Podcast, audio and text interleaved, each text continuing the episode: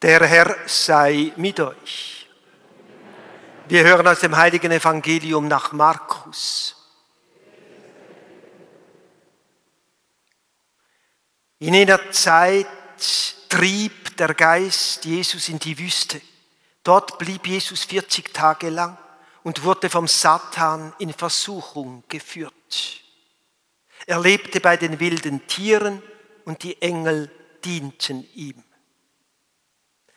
Evangelium unseres Herrn Jesus Christus.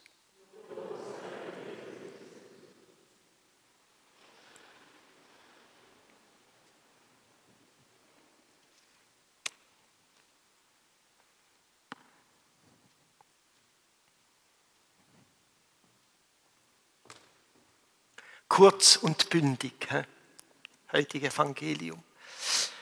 Liebe Schwestern und Brüder, eine Stippvisite ist ein Kurzbesuch, ein kurzes Auftreten, auch kurzes Intermezzo oder ein kurzes Zwischenspiel genannt. Und das heutige Evangelium, wie ich schon gesagt habe, ist äußerst kurz. Ein 40-tägiger Wüstenaufenthalt mit Fasten und Versuchungen hingegen ist sehr lange alles andere als Liegestuhlferien.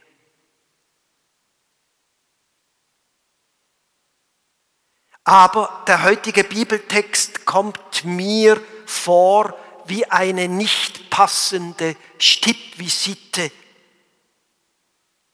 In dem Sinne, dass die Versuchungsgeschichte noch so rasch hineingepfercht wurde. Drei Zeilen.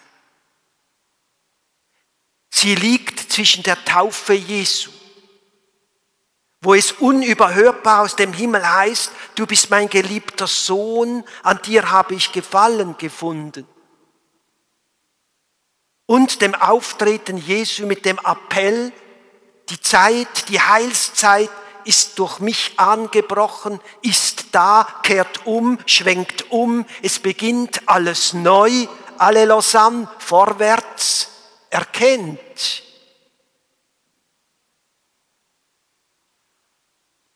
Und vor dem Wüstenaufenthalt tönt es optimistisch, so quasi, ihr Herumstehenden am Jordan und ihr Zukünftigen, wenn ich im Himmel an ihm gefallen habe, dann zögert nicht, sich für ihn zu interessieren, er wird euch auch gefallen. Und nach dem Wüstenaufenthalt verheißt er das Neue, beruft Menschen in seinen Heilskreis und schafft eine beglückende Atmosphäre unter den Menschen, wo er immer auch erscheint. Wo er auftritt, ist es anders, ganz anders. Und dazwischen der Keil der Versuchung. Die Stippvisite, die nach der Schilderung, wie sie Markus überliefert, mir nichts, dir nichts überflogen werden kann. Versuchungen ja, aber er ist der geliebte Sohn. Er verkündet das Heil. Logisch, dass er die Versuchungen übersteht und wir hingegen, die Normalsterblichen, wir erliegen den Versuchungen, aber er nicht.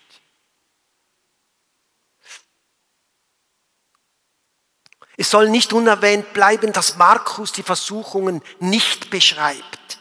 Im Gegensatz zu Matthäus und Lukas, und Sie kennen das, die Ausschreibung, die hinterlistigen Angebote des Satans, Steine zu Brot verwandeln, niederwerfen vor dem Bösen, anbeten, um über alle Reiche zu herrschen und sich von der Zinne des Tempels fallen lassen, ohne verletzt zu werden. Das ist ihnen bekannt. Das kommt immer am ersten Fasten. Sonntag. Kein Wort bei Markus, also keine Details. Und das heißt doch auch, wir Menschen sind heute verschiedentlich versucht. Es gibt in unserem Leben Stippvisiten, Intermezzi, Zwischenspiele, die unser Leben teilweise gnadenlos herausfordern. Ich denke an die tragische Eifersucht, den bedenklichen Geiz, das rechthaberische Verhalten, die unendliche Gier, das genussvolle nicht verzeihen wollen und die leidige Macht.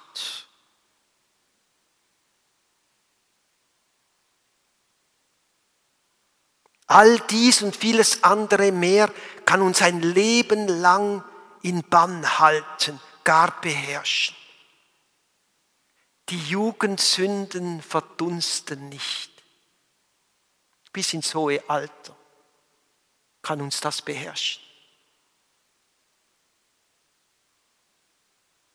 Aber er kann auch plötzlich auftauchen, wenn Diabolo eine vorgetäuschte Stippvisite macht.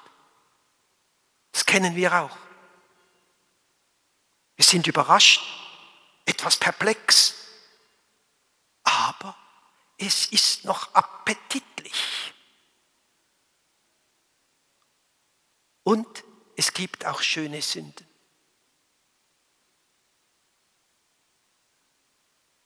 Die Realität des Lebens zeigt, es werden viele Fallen gelegt. Viele.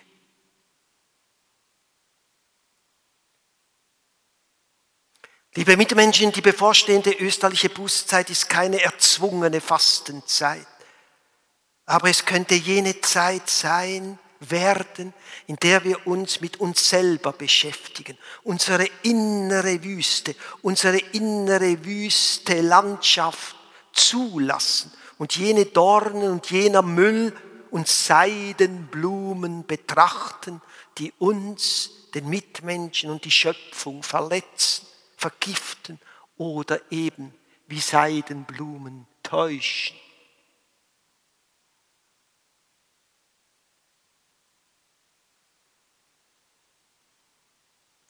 Ich denke, liebe Mitfeinde, es geht darum, die eigene Stimmigkeit in mir zu überprüfen. Stimmt's in mir? Bin ich mehr bei den anderen zur Stippvisite, um den Besuch bei mir zu umgehen?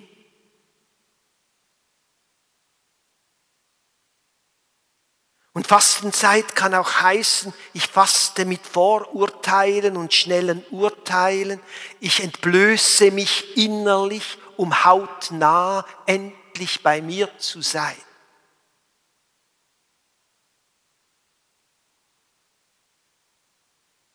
Uns allen wünsche ich Mut und Kraft, diese Vorbereitungszeit auf Ostern hin wirklich österlich wirkungsvoll zu gestalten. Als Christinnen und Christen sind wir beauftragt, auch in die oft so wüste Welt hinein zu schauen, die Seidenblumen beim Namen zu nennen und die Ungerechtigkeiten auch durch den Urnengang zu beheben. Wir sind gerade durch die Taufe mit der ganzen Menschheit vernetzt und ich möchte kurz auf zwei Anliegen eingehen, die das zum Ausdruck bringen. Erstens, Während eines Interviews im Herbst 2020 meinte der Gesprächspartner von Papst Franziskus, die Covid-19-Pandemie habe die Menschheit hart getroffen. Sie sei doch ziemlich niedergeworfen. Niedergeworfen, sagte der Papst. Niedergeworfen. Ich würde sagen, zertrampelt, zertrampelt von diesem Virus und von vielen anderen Viren. Und sichtlich erregt zählt der Papst weitere Viren auf, die wilde Marktwirtschaft, soziale Ungerechtigkeiten, die Menschen wie Tiere leben oder sterben lässt, die Ausbeutung von Arbeitskräften oder wilder Populismus, der mit verlogener Meinungsmache Menschen missbraucht. Und so zeigte der Papst seine Entrüstung. Und wir könnten jetzt noch vieles aufzählen, das die Macht des Bösen alles fertig bringt.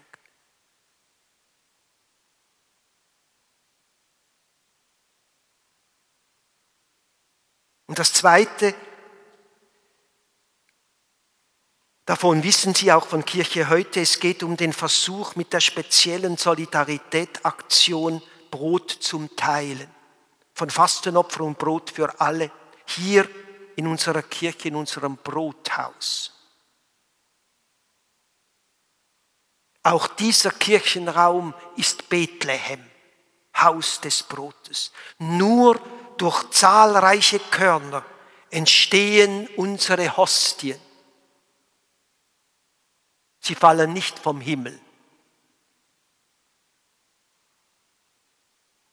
Können wir Jesus voll und ganz begegnen? Nur durch unzählige Körner können wir in ein feines Brot beißen. Nur durch viele Körner entsteht ein Laib Brot. Jede und jeder einzelne von uns gehört zum Leib Christi. Und wenn ein Glied leidet, leidet der ganze Körper mit.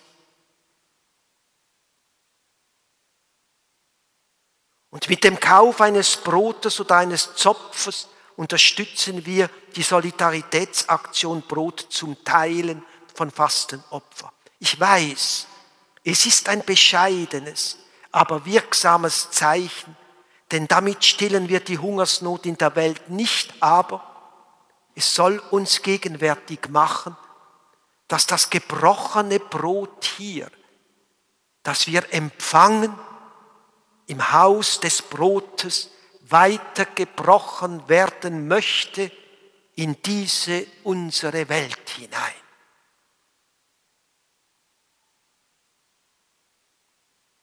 Merken wir uns doch folgende Worte. Das Sakrament des Altares ist nicht zu trennen vom Sakrament der Schwester und des Bruders. Nicht zu trennen. Herzlichen Dank für Ihr Mitmachen in dieser österlichen Vorbereitungszeit.